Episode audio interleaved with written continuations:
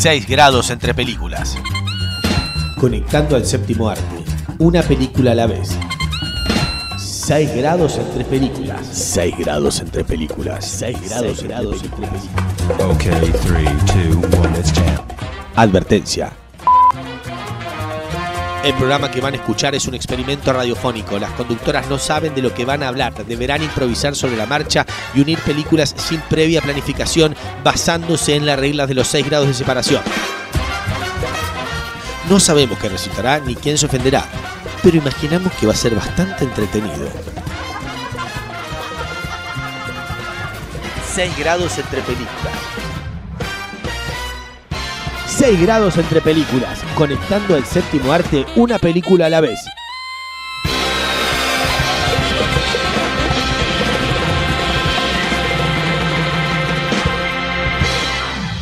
Bueno, entonces, si estás lista, empezamos a grabar. Yes, please.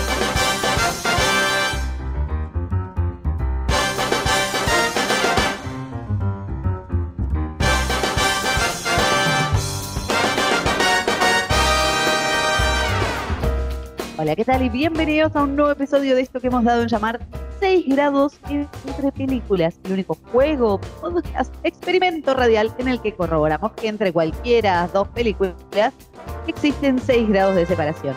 Y, y como los juegos no se juegan solas, del otro lado está la señorita Laura Valle, ¿cómo le va? ¿Todo bien? ¿Y usted? Aquí muy bien. Eh, Me Había una cosa que le tenía que comentar muy importante. Primero voy a decir que es el episodio 48 para aquellos que están perdidos o le dieron play a algo que no sabían qué era. Así que si esta es la primera vez que nos escuchan, después de que terminen de escuchar este episodio, vayan a escuchar los 47 anteriores. Perfecto. Póngase Tarea para el hogar. Te quería comentar algo y no se lo comenté en la charla previa a darle grabar porque me pareció un tema interesante para que charlemos. En esta Ay, cháchara, en esta cháchara previa a conectar dos películas con los seis grados de separación, que es que vio usted que siempre hablamos de, de- de lo que decide la revista People de quién es el hombre más sexy. Yes, sí, sí. Bueno. El otro día descubrí que podíamos votar. Ah. Entonces entré y voté. Ay, ¿a eh, quién votaste? No, el tema es el siguiente, no me acuerdo porque te ponen varias categorías y ellos te ponen a la gente. No es que yo le digo, no, el hombre más sexy es Pepito. No me dejan Ah, no. Bueno, no. Bueno, no, te da una lista eh, y Sí. te va sugiriendo, te pregunta en un momento quién es el, el- el TikToker más sexy, no tengo idea. O sea, No No te tengo la más idea. y el otro problema es que desde que hice eso, la revista Sí. People me llena mi casilla de mails de noticias que no me interesan. No, malditos sean. Siempre está esa letrita chica que tenés que fijarte que esté destilado porque si no es el fin de tu vida como la conoces. Es muy complicado. Bueno, vamos a ver, cuando salga el hombre más sexy van a saber que uno de esos votos capaz es mío o capaz no. Ay, me encantaría tener los que votaste. Estoy fascinada. no. Bueno, después te voy a buscar el link, que lo voy a pasar, eh, así vos podés votar y mientras votás me mostrás y yo te digo a quién voté. Bueno, yo ya estoy diciendo mi voto es a Paul Mezcal. Ay, sí, ese es mi voto. está, no, hay- y después hay una, hay una terna muy fantástica que son cuatro fotos, no de Paul Mezcal, del otro, de, ¿cómo se llama? El Pedro Pascal. Hay cuatro versiones de Pedro Pascal y vos tenés que eh, votar cuál te parece más sexy. Ay, me, ay, me la pasaría. Pasame el link, quiero hacerlo. Tengo eh, miedo por recibir 34 mil mails, pero pásamelo. Bueno, vamos a hacer una cosa. Grabamos este podcast y te lo paso. Dale, please. Ahí está. Y volvemos al del coso habitual y les cuento. Este es el episodio número 48 en el que nos desafiamos a conectar las películas Past Lives o vidas pasadas, no sé qué significa esto, lo grabaste Lives, Sí, muy bien, muy bien. Bueno, eh, con eh, una película muy ridícula que elegí yo, que se llama Tonto, tonto, and Dumber. No me juzguen todavía, no ya les voy a explicar. No digas que No. es un clásico. Bueno, es un clásico, es verdad. Después lo discutiremos. Eh, sepan que pueden seguirnos en nuestra única red social, que es Instagram, en arroba 6 grados punto películas. Y nos pueden seguir también en Spotify para que les avise cuando vienen los episodios nuevos. Y que eh, nos pueden poner estrellitas y que pueden poner si les gustó el episodio o no, porque ahora Spotify te hace muchas preguntas. Sí, te hacen muchas preguntas en Spotify. abajo te dice, ¿te gustó el episodio? ¿Qué te pareció el episodio? Así que pueden contestar, porque todavía yo no vi ninguna respuesta. Si alguien se anima, bienvenido será, lo leeremos porque estamos, eh, nos debemos a ustedes, queridos oyentes. Pero yo no sé si usted está preparada para arrancar con esta película que usted eligió. Voy a hacer un disclaimer primero. Eh, otra vez eligió una, una película de A24, señora Laura Valle. No, llega el punto, realmente estoy en un punto de mi vida en el que no me doy cuenta y simplemente elijo, mi instinto va hacia allá. No, no puedo evitarlo. Les pido disculpas. Me he convertido en una No, chica de 24. Está bien, sí, te voy a dar el título de chica A24, así que te dejo que nos cuentes por qué elegiste Past Lives. Bueno, antes que nada voy a hacer mi disclaimer, y ya que estamos hablando de A24, tiene una página en Instagram donde pone, hacen, además de publicitar sus películas, ponen como productos tipo la casita de Hereditary, que se, no sé, que es como de jengibre para Navidad. Quiero todo lo que vende A24. En un momento vendían hasta velas con aromas de sus películas, muy bizarro. Hay cosas que me parecen una genialidad y otras que me parecen una no sé, un, un robo a mano armada, pero no importa. Quería decir eso. Listo, empiezo con Past Lives. Una película que en cuanto vi el tráiler empecé a volasearme cualquier cosa y terminó siendo una pequeña película realmente adorable. Adorable, sentimental, con muy poco. Porque sigue la historia de Nora y de Hae Sang, estoy tratando de pronunciar lo mejor posible.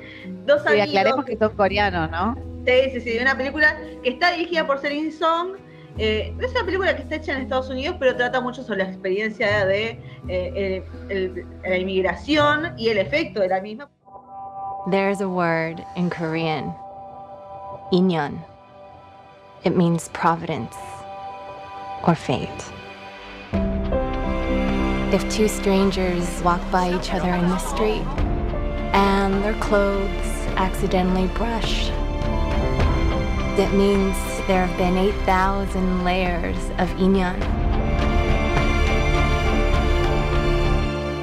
between them. want you to stay.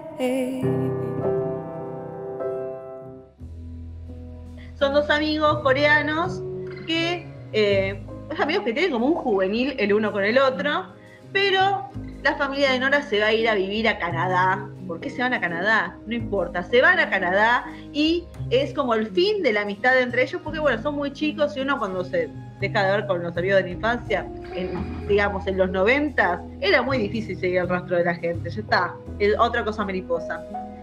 Lo que hace la película es dividir esta historia cada 12 años. O sea, empezamos la historia con ellos como amigos hasta que ella se va y cómo pasan 12 años y Hae Sang la encuentra a Nora en Facebook y empiezan a charlar y empieza a ver como esta relación a distancia que al darse cuenta ambos que no pueden seguir deciden cortarla por un año hasta llegar al punto en que se puedan encontrar pero en ese interín, cuando deciden cortar la relación o la comunicación, Nora se enamora y se casa y él también empieza una relación. Y después de ahí nos saltan a 12 años más, cuando finalmente Hae Sang decide ir a visitarla a ella y a su marido a Nueva York. O sea, todo esto te podría dar pie para una trama complicada de desamor, de engaño, de pasión, y termina siendo una, una película muy minimalista sobre el tema de la inmigración, cómo uno cambia, porque al cambiar la cultura uno cambia como persona. Nora no es la misma nena que se fue de Corea, no tiene las mismas tradiciones que tiene Sang. Él es un hombre muy coreano, De hecho se llama. Nora, o sea, no tiene un nombre muy coreano, que digamos. Es que se lo cambia, de o sea, tenía otro nombre y se lo cambia por el tema de, de irse a Canadá. Y ella misma dice, ya nadie me dice por mi otro nombre, ni mi mamá me dice por mi otro nombre. Eh, y esta tensión que hay entre ellos, bueno, más que nada la película se trata sobre todo sobre la previa de, de este encuentro, como vemos que estuvieron tan cerca de estar juntos y no se da, porque así no se da. Eh, cuando finalmente se cruzan, ver esta, esta tensión entre ellos y es siempre uno con las expectativas de Hollywood, decir, ¿qué va a pasar ahora?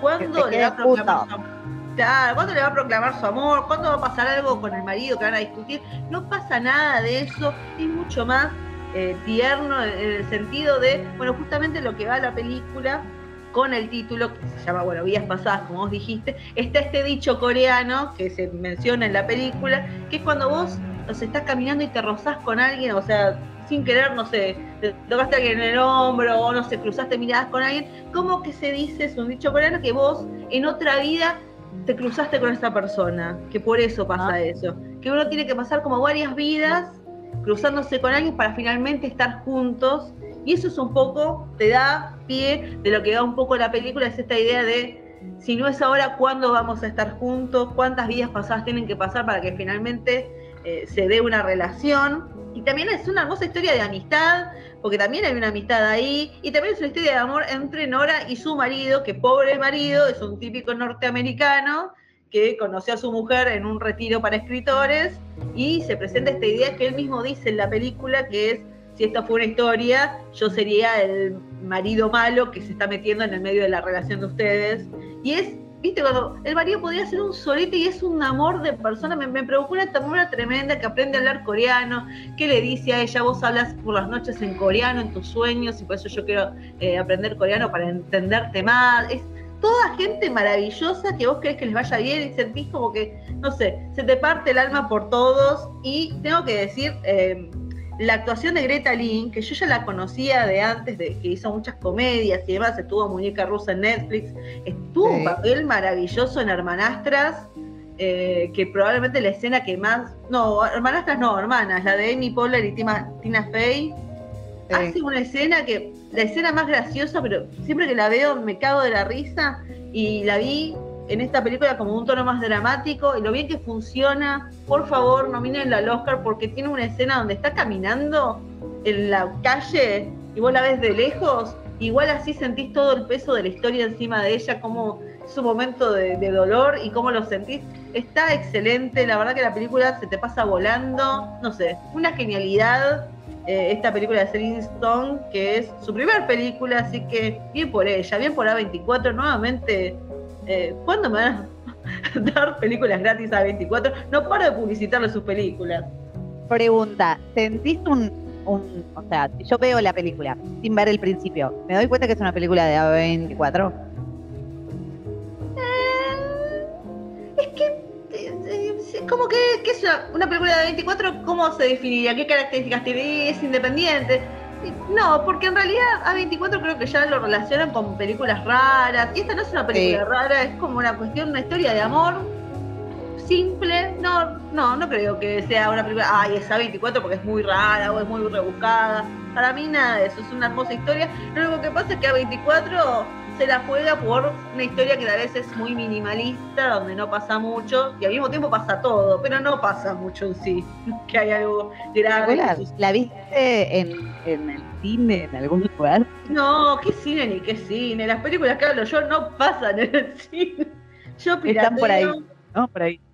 Claro, yo pirateo, torrente. Eh, ta- tardó un montón. Creo que se estrenó en abril y recién hasta hace muy poco apareció para poder verla. Tal vez llegue algún streaming dentro de poco. Pero bueno, ¿te acordás que una vez hablé de una película de un pibe que tenía una relación con una chica por Facebook y era el padre? Sí, ahora se está la película. Dad. El otro día, fui a- cuando fui a ver Barbie al cine, pasaron el tren y le dije, no lo puedo creer, que recién ahora se está estrenando en el cine la película que hablé hace no sé cuántos meses. Pero bueno, nunca se sabe. me acordé de que la habías recomendado en este mismo podcast, así que vayan para atrás a buscar esa película fantástica. Vayan a escuchar ese episodio. Bueno, me la vi complicada cuando me dijiste qué película habías elegido.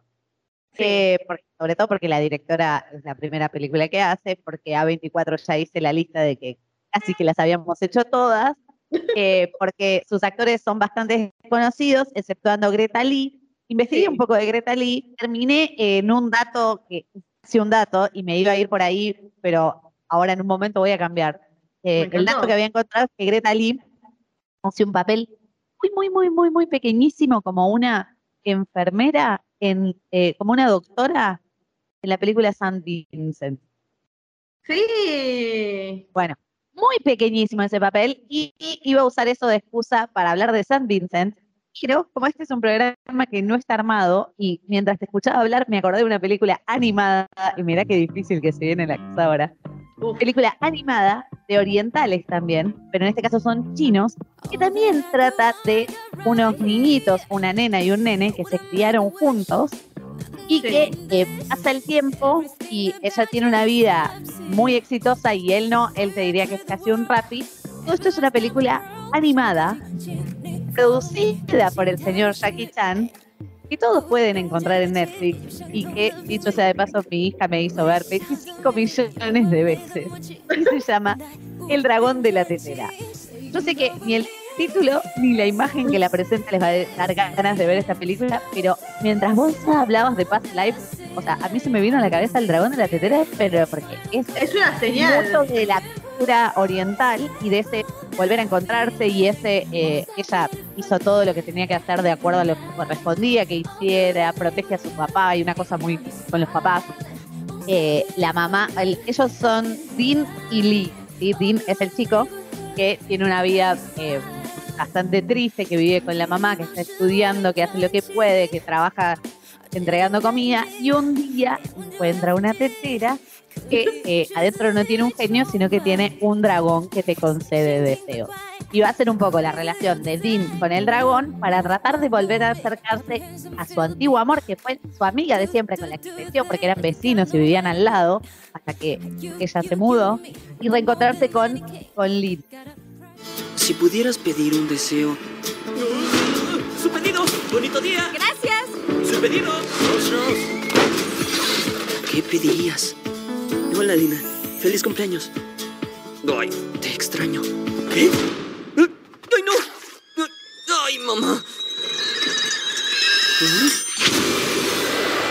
¡Saludos, gran amo! ¡Los cielos se abrieron! ¡Tus deseos serán concedidos! ¿Qué? ¿Sí? De eso se va a tratar esta película animada que parece que no le dan ni dos pesos, pero es muy fantástica. Tenemos la voz de Jimmy Wong, la voz de John Cho, pero la realidad es que el que, el que puso el dinero para hacer esta película animada con Netflix es nuestro queridísimo amigo Jackie Chan. Yo te las recomiendo particularmente. No si que la le gusta, entonces es un peliculón. No, no, posta eh, es muy entretenida. No es para ver 25 veces como yo tuve que ver, pero El Dragón de la Tetera es una gran recomendación. Sé que te la compliqué porque era más fácil con Sam Vincent, pero me pareció que iba No, justo no, los no, orientales me- y la relación de amistad. Me encanta la espontaneidad de este podcast que vos tenías una idea y de repente te diste cuenta que no, tenés que ir por tu eh, lo que sale de tu corazón, que fue el dragón de la tetera. Y justamente revisando, bueno, que está John Cho, lo amo a John Cho. Si está eh, listado del hombre sexy y me aparece John Cho, lo pongo, lo quiero. Y me acordé de una película de él, pero creo que ya le hicimos que se llama Searching, que es de un padre buscando a su hija. Y dije, ¿sabes qué? No voy a ir por Searching, pero voy a ir por Missing, que es de la misma productora, que trata un poco del mismo tema, una película de este año que está en HBO Max, así que yo también recomiendo cosas que se pueden ver en un streaming. Gracias, Laura Valle. No, de nada. Di- Dirigida por Nicolás D. Johnson y Will Merrick, que, que tenía Searching que era tan innovador, era la idea de ver una película a través de la pantalla de una computadora y ver a un padre buscando a su hija de forma desesperada. Sí, me acuerdo. ¿Y qué hicieron en este caso? Es una hija buscando a la madre, porque es ahí cuando el personaje de, de Storm Reed, que es esta chica que está en Euphoria y demás, la Sí. madre se va de vacaciones con el novio nuevo, la madre de Nia Long, que también es bastante conocida, que se va con... ¿Qué Lilian? Hoy estamos en un... Hoy estamos orientales, vamos a decir la verdad. Es verdad. No sé cómo vamos a llegar tonto, re tonto, pero bienvenido será. Eh, Y va a terminar entonces retonto, qué loco que va a ser esto. Bueno, cuestión, cuando la madre se va de vacaciones con el nuevo novio y Jun empieza a ver que la madre no aparece, no la puede encontrar y encima está en otro país, tiene que recurrir a diferentes formas para tratar de encontrarla, como hacerse amiga de un hombre que trabaja en Uber en, en otro país, para que le ayude a buscar pistas y demás. Y te juega mucho con esta expectativa de es o no es el novio de la madre, y al mismo tiempo hay una pequeña pista que te dan al principio de la película que vos lo asumís de una manera y en realidad es en otra, y es bastante sorpresivo y te agrega como un toque de adrenalina más. Hi, this is Grace Allen. Please leave a message. Mom, where are you guys?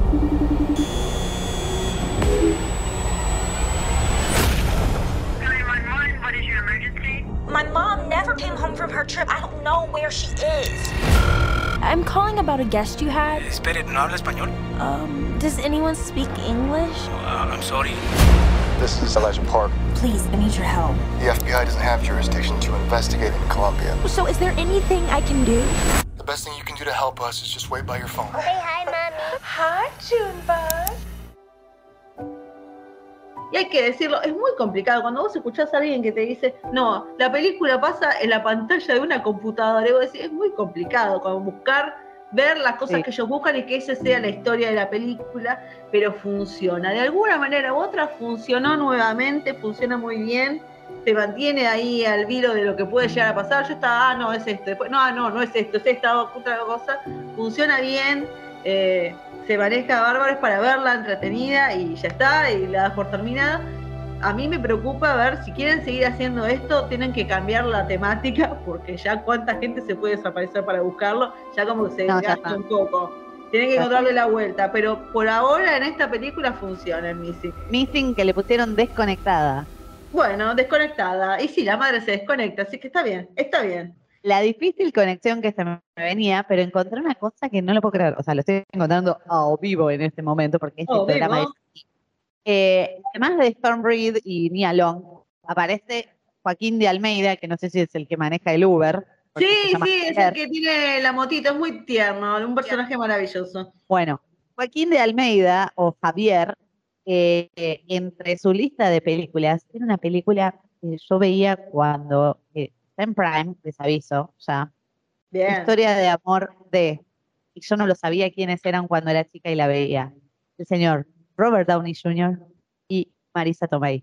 Es decir, No. Iron Man, Iron Man y la tía May Ay, me encanta esa película. Juntos en Solo tú, Only You. Ah, la amo. Qué película. eh, eh, película de amor eh, de una chica que recibe una llamada y se va, se va de viaje a Italia.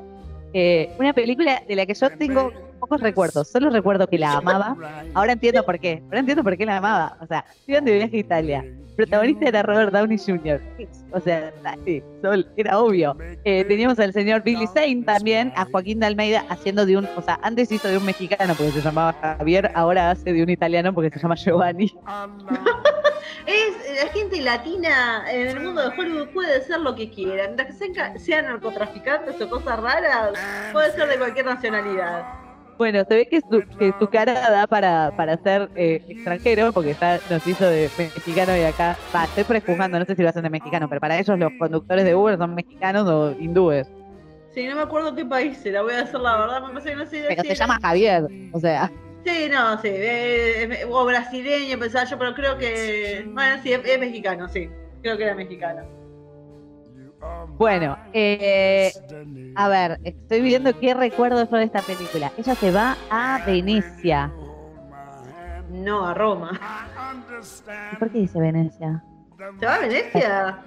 No, bueno, no sé, no sé, no, no vamos a creerle a lo que dice el internet. Vamos a confiar en nuestros corazones y en lo bien que la pasábamos viendo Only You, película No, de ¿sabes lo que...? No, 1974. espera. eh, pará, no, porque yo eh, creo que... No, si está la Fontana di Trevi, así que es Roma, o sea, todo bien con la. El tema es que ella cuando era chica, pues yo amé esta película y la amo todavía, si la dan, la miro. Ella cuando era chica le, le dicen que su el, el hombre de su vida se llama de tal manera. Damon Bradley. Sí, y cuando ella se está por casar, cuando está en su fiesta de compromiso o algo así, la Sí. llaman de un tal Damon Bradley y que está en Venecia. Faith had always believed in romance. I'm getting a name. True love and destiny. His name is Damon Bradley. Oh my god. Fifteen years later, He proposed. she settled for Dwayne. Oh, oh, I know you don't like that. I'm sorry. That's okay. Is it all off? Yeah, I got it. But changing your destiny Hello? isn't that easy. Hi, I'm an old high school buddy of Dwayne. My name is B R A D L E. Hello? Damon Bradley? Yeah, Where are you? I'm on my way to Venice. Oh! Entonces se va a Italia buscándolo sin conocerlo, sin saber cómo se ve. Y es ahí donde aparece Robert Downey Jr. que dice, yo soy Damon Bradley, entonces ella se enamora locamente y después se le tiene que confesar, ah, no, no soy Damon Bradley. No soy Damon Bradley. Eh, Este sí, en realidad acá ya lo chequeé. Va de Venecia a Roma y después se atraviesa toda la Toscana. Unos hermosos paisajes, hay que decirlo. Bueno, la verdad es que es una película hermosísima, es una historia de, de una comedia romántica fantástica que pueden ver en, a ver, porque la pueden ver, ¿eh? Que no voy a está en HBO Max, creo. Eh, bueno, está en YouTube. No está. Me estás está, jodiendo que ¿por no está en, en ningún lado. Para las nuevas generaciones que, que solo conocen a Robert Downey Jr. como Iron Man, eh, bienvenidos al Robert Downey Jr. eh, Sexy Man. A mí, cuando en los 90 eran de Robert Downey y yo me acuerdo que cuando vi eh, Capitán eh, Civil War en el Sí. cine, cuando llega el momento que están Marisa Tomei y Robert Downey Jr. sentados en un sillón, para Sí. mí este tipo, el reencuentro de Only You. Dije que se Eh, el reencuentro de. Only You, les voy a decir que lamentablemente la van a tener que bajar de algún lugar porque no está subida en ningún servicio de Yo no lo streaming. puedo creer. Me da mucha vergüenza por nuestro país que cosas como esta pasen. No, no tengo palabras para explicar esta frustración. Porque ahora tengo ganas de verla y no la puedo ver. Bueno, ya está. Búsquenla en Eh, pero bueno, ahí les queda la recomendación, guarden, guárdensela en su letterbox, si es que lo usan, si no lo usan, se los recomiendo. Eh, guárdense Only You para ver. Eh, posta, te digo que yo me estoy enterando ahora que estaba enamorado de Robert Downey Jr. desde Ah, yo estaba re enamorada de Robert Downey. Me encantaba. Pero yo no había hecho, el- no, no había hecho la, la relación de que era Robert Downey Jr. Era el sex symbol de su época. Pero bueno, ¿qué se hace? ¿Sabes? A que yo pienso, yo, Robert Downey y Marisa, digo, qué pareja hermosa, qué, qué linda hubiera sido esta relación y demás. Y no pensamos que, que Marisa Tomei hizo pareja con otro sex symbol, que, que no lo vas a creer. No sé si te puedes dar cuenta de dónde estoy llegando. Pero estoy hablando de- del sex symbol también de los 90, que es Joe Pesci, en la Ajá. película Mi primo Vini, que es otro peliculón de los 90, que fue donde ella se hizo famosa, que fue donde se ganó un Oscar a Mejor Actriz Secundaria, que fue la que la llevó a la fama, porque, bueno, tenemos también a Ralph Macchio, que está acá, eh, son dos muchachos que... por acá, ¿eh? Exactamente, bueno, Karate Kid también se podría decir, eh, que están en una situación Este. complicada con un amigo, que se los acusa de un crimen que no cometieron, y ante la desesperación de conseguir un abogado que los defienda, van por el primo Vini, que es el primo de- del personaje de Ralph Macchio, que pareciera no tener muy clara la situación, como que es un tipo que medio ita- italoamericano, que como se le está rebuscando, como que en realidad no tiene los estudios hechos, y va a defender a estos muchachos en una situación complicada de la mano de su novia, que se llama Mona, que es Marisa Tomei, que tiene probablemente una gran escena donde da toda una explicación en un juicio, que es probablemente una de las escenas icónicas para mí de la película, me encanta verla. Right. Now, uh, Ms. Vito, being an expert on general automotive knowledge, can you tell me what would the correct ignition timing be on a 1955 Bel Air Chevrolet with a 327 cubic inch engine and a full barrel carburetor? It's a bullshit question. Does that mean that you can't answer it? It's a bullshit question. It's impossible to answer. Impossible because you don't know the answer. Nobody could answer that question. Your Honor, I move to disqualify Ms. Vito as an expert witness. Can you answer the question? No, it is a trick question. Why is it a trick question? Watch this. Because Chevy didn't make a 327 in 55. The 327 didn't come out till 62. And it wasn't offered in the Bel Air with a four barrel carb till 64. However, in 1964, the correct ignition timing would be four degrees before top dead center. muy graciosa. Joe Pesci le había, siempre venía siendo de malo, de, tipo complicado, como buenos muchachos, y de ahí mostró como un rango cómico, bueno, con mi pobre angelito y demás, que le funciona muy bien porque es muy adorable la película, y la relación entre él y Marisa Tomei como que pega, de alguna manera se entiende. Eh, mientras que al mismo tiempo se mete en un lío detrás de otro porque no tiene idea de lo que está haciendo y cómo se la rebusca y encuentra la forma de, bueno, de que le vaya bien en el juicio, vamos a decir, spoiler alert, todo sale bien a fin de cuentas. Pero sí, muy bien, esa está en Star Plus, así que la pueden ver por ahí. Ok, ok, Laura Valle. Bueno, entonces debo decir que empezamos con Fast Life, seguimos con los orientales, pero esta vez animados en el dragón de la tetera. Nos fuimos a una pantalla de computadora en Missing. Seguimos con el clásico de 1994, Only You, para ir al otro clásico de 1992, Mi Primo Vini. Y ahora llega el momento de conectar.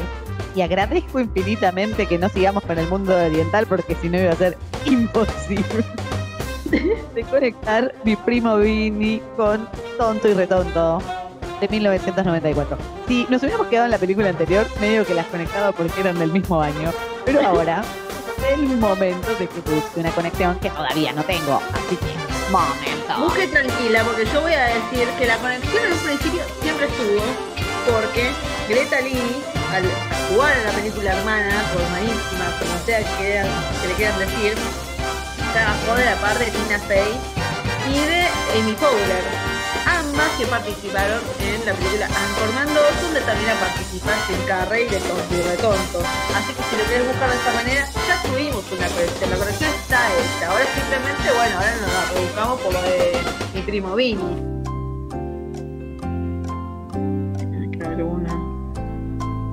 Ah. Ay, la puta madre. Ya tengo, ya tengo. Ay. Debo decir que la mayoría de las veces que jugamos a esto, Laura Valle termina encontrando conexiones porque es la reina de las conexiones. Y debo No, decir no, no. que en la película Mi primo Vini actúa el señor Bruce McGill, ¿sí? que hace del Sheriff Farley, que si le ven la cara yo creo que se dan cuenta y lo conocen a Bruce McGill. Sí, recontra. Lo reconocen a Bruce McGill.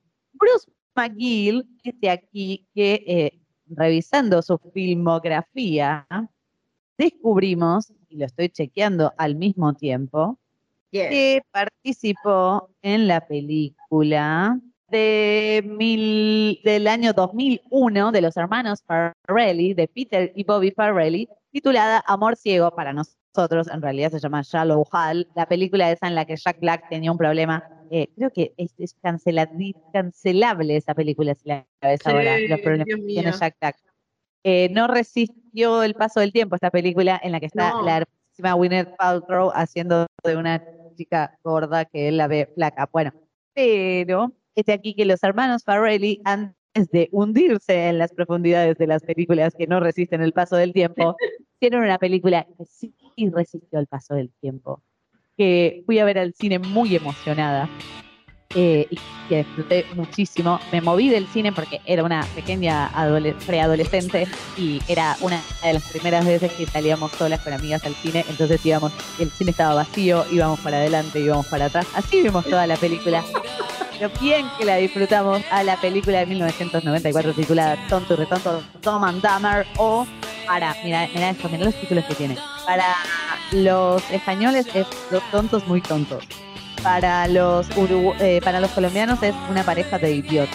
Y así vamos probando con nombres que, que jueguen con esta cosa de tontos. Una película que eh, se estrenó el mismo año en el que Jim Carrey estrenó dos películas más. Yo no puedo creer que este hombre, eh, no sé cómo hacía, no sé cómo hacía. Porque Jim. Carrey en el 94 estrenó eh, Tonto y Retonto, pero también estrenó eh, Ace Ventura y La Máscara. O sea, era el momento de Jim Carrey. Verdaderamente que sí. Era su momento. Tres películas eh, el mismo año. de hecho, el, el estreno de Tonto y Retonto hizo que el éxito de Tonto y Retonto hizo que pudiera pelear su, el- su sueldo de Ace Ventura y después le abrió las puertas a un mundo maravilloso. hizo otra Ace Ventura, hizo El Acertijo en Batman, hizo este aquí que los hermanos Farrelly habían pensado en Jim Carrey, pero no, no querían a Jeff Daniels como su acompañante. Yo creo que el perfil de Jeff Daniels no, no, uno no lo veía tanto como, como lo que es Jim Carrey, porque vos lo ves a Jim Carrey, ahora ya lo conocemos, ya sabemos cómo es. En ese momento mucha gente no, no sabía eh, exactamente cómo era y las capacidades que tenía, las cosas que puede hacer con su cara ese hombre. Pero él dijo, no, no, no, no, no, eh, lo contratan a Jeff Daniels. Y los hermanos Farrelly le, le dijeron, ok, lo contratamos, pero le vamos a ofrecer nada más que 50 mil dólares. Le ofrecieron eso y Jeff Daniels dijo, bueno, dale. Ay, no. Lo robaron un montón de plata. No, estimo que después habrá rearreglado y le dieron otro dinerillo, si no, no estaría bien. Eh, esta película con 68% de aceptación en Rotten Tomatoes, bastante bajo, pero bueno, porque a la gente no le gusta aceptar que les gusta tonto y retonto. ¿no? Que sigue a dos amigos, bastante losers ellos, Lloyd Christmas, interpretado por el señor Jim Carrey, Harry Dunn, interpretado por el señor Jeff Daniels, que viven en Providence, Long, eh, Long Island, Rhode Island, perdón, el mismo lugar a donde los hermanos Farrelly hacen, tienen Soy mi otro yo, así que me parece que tienen, o son ellos de Rhode Island, o no sé qué problema tienen con Rhode Island. Y hay algo Eh, ahí. Sí, hay algo ahí. Eh, estos dos jóvenes perdedores eh, trabajan de lo que pueden. Eh, Lloyd conduce una limusina y Harry eh, peina perros y los va a buscar y los baña y no sé qué. Tiene una camioneta con forma de perro. Todo es muy ridículo. No les busquen sentido esta película porque todo es realmente muy ridículo. Viven con muy poca plata ellos eh, y bueno, viven como al día. Un día, en su trabajo, Lloyd va a llevar a una chica, a Mary Swanson, en la limusina hasta el aeropuerto. La lleva, la acompaña, siente como que se enamoró de ella, porque él es bastante limitado mentalmente. Eh, él siente como que se enamoraron, y- pero no pasa nada, ella solo estaba siendo cordial.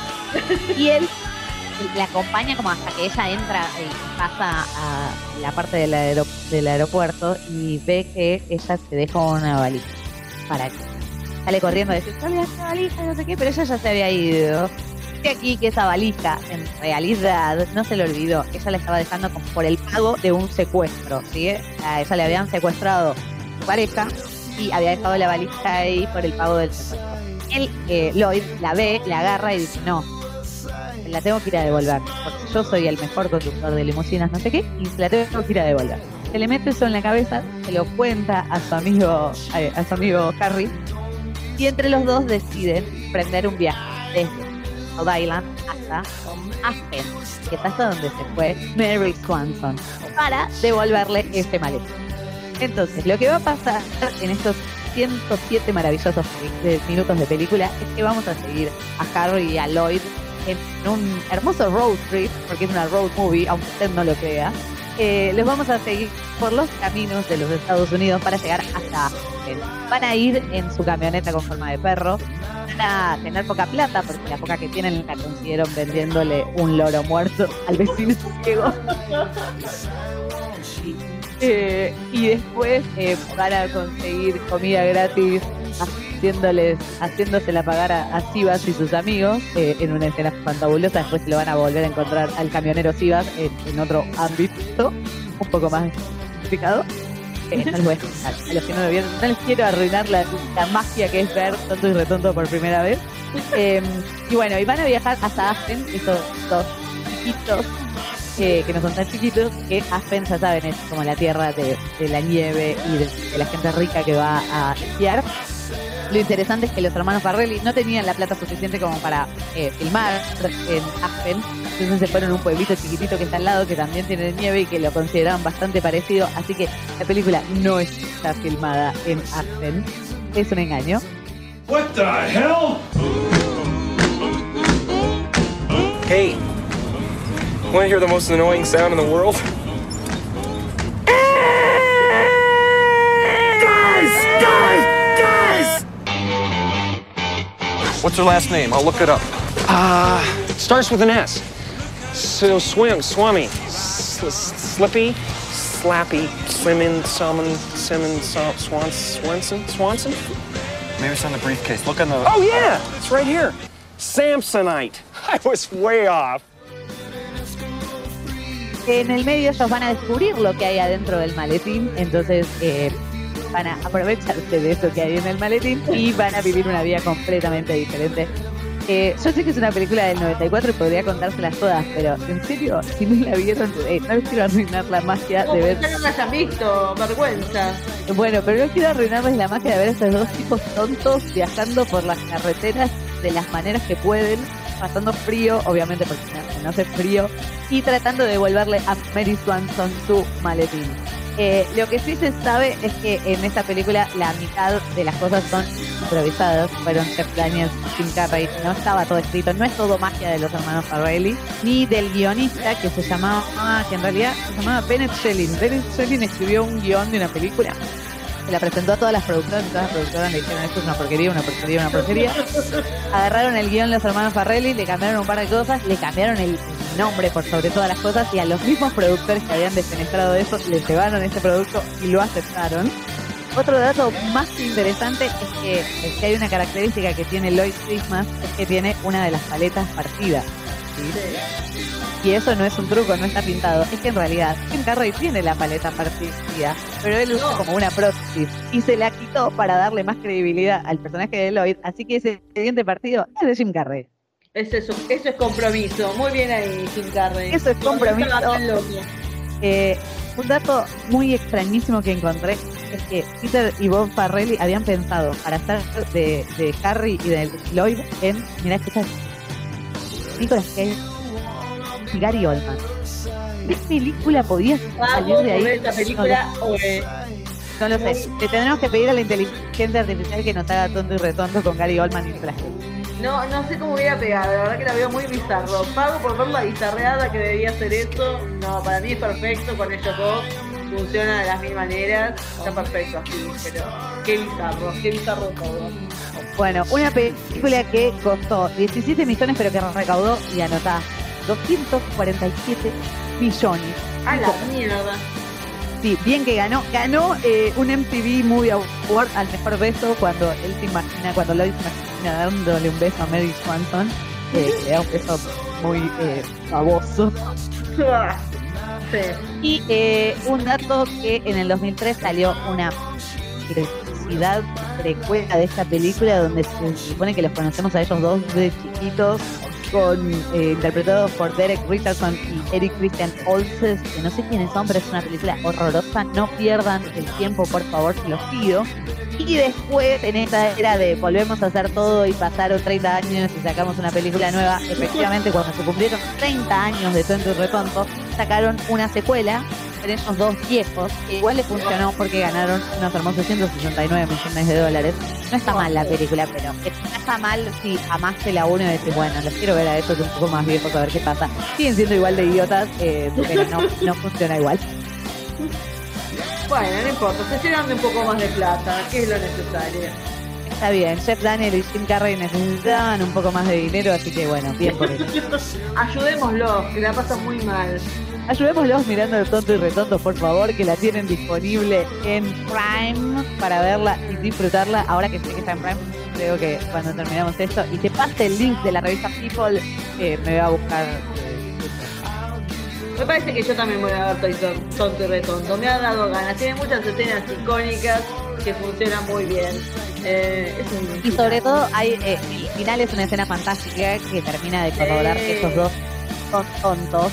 Eh, lo que sí, los hermanos Barrelli querían firmar eh, un final feliz o alternativo y Jim Carrey les dijo, no, no, no. Y Lloyd y Harry no- es un final feliz. Porque están juntos y se quieren. ¿Qué más pueden pedirle a la vida? Es verdad. Ahora mi pregunta Sol es, ¿quién es el tonto y quién es el re tonto? Eh, yo creo que es más tonto eh, Jim Carrey. Es el re tonto. Yo opino igual, para mí el re tonto es Jim Carrey. Pero bueno, abrimos el debate. ¿Qué suponemos poner en el episodio del podcast? ¿Quién es el verdadero? eh, ¿Quién es el tonto y quién es el re tonto? Que la Ahí está. Voy a preguntar eso. Voy a preguntar eso. Pregunte eso nomás. Quiero que el pueblo hable. Bueno, y con esto debo decirle que llegamos al final del episodio 48 que empezó con Past Lives, siguió con el dragón de la tetera, con Missing, con Only You, con mi primo Vini y con Tonto y Re Tonto. Maravilloso, realmente increíble. Hemos ido por diferentes aspectos de- del mundo cinéfilo y hemos llegado a destino como corresponde. Es hermosísimo poder conectar cosas que parecían inconectables desde el primer momento. Yo en un momento temí por nuestras vidas, pensé que esto no iba a funcionar, eh, pero funcionó. Funcionó como siempre, siempre nos sale redondo de alguna manera u otra, siempre lo logramos y me alegra que esta no haya sido la excepción a la regla. A mí me alegra haber compartido este tiempo con usted, señora Laura Vaz. Ay, qué ternura, terrón de azúcar. A mí también me, me alegra mucho compartir este tiempo contigo. Nos hemos puesto melosos en este Oh, 6 grados oh. entre películas. Espero que ustedes lo hayan disfrutado como nosotros. Esperemos que sí, obvio. Pueden seguirnos en Instagram, arroba 6 grados punto películas. Eh, pongan seguir en Spotify, por favor, para enterarse cuándo viene el próximo episodio. Esperemos sea pronto. Y Bien. voy a decir que estamos a dos episodios de los 50. Así que eh, la promesa se vuelve a hacer realidad. A los, a- para el episodio 50 tenemos que estar cara a cara, Laura. Bien, mínimo que ese sea el gran logro de los 50. Ahí está, y tener una foto de las dos actual. Me encanta. Viejas como estamos, me, me fascina. Ahí está. Bueno, gracias por escucharnos. Sepan que entre las películas hay seis grados de separación, pero entre nosotros solo uno. Adiós.